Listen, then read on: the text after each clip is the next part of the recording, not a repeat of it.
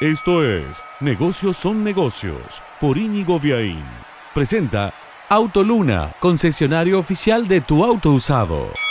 Pasado un año largo de la pandemia, ya se pueden sacar algunas conclusiones numéricas relevantes e IDESA, el Instituto del Desarrollo Social Argentino, lo dice con todas las letras. Compara qué pasó en Argentina, en Chile y en Uruguay, los tres países últimos del Cono Sur, y establece con total claridad que si Argentina hubiera tenido unas políticas más razonables y una administración más sensata de los recursos, se podrían haber evitado 24.000 muertos y un millón y medio de pobres, así como te lo leo 24.000 muertos y un millón y medio de pobres, comparándonos con las gestiones que hicieron Chile y Uruguay, donde la mortalidad cada millón de habitantes fue notablemente menor y el crecimiento de la pobreza fue también bastante inferior a lo que sucedió en Argentina. Después discutamos otras cosas, otros matices, si el país que había dejado Macri, sí, sí, sí, sí, sí pero el número es este. Uruguay y Chile tuvieron una gestión de la pandemia que de haber seguido a Argentina hubieran evitado 24.000 muertos y un millón y medio de pobres.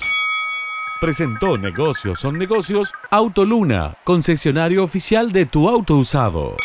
Negocios son negocios es un podcast de Inigo Viaín, todos los derechos reservados, más podcast en www.infonegocios.info, una audioproducción de Lux Boys.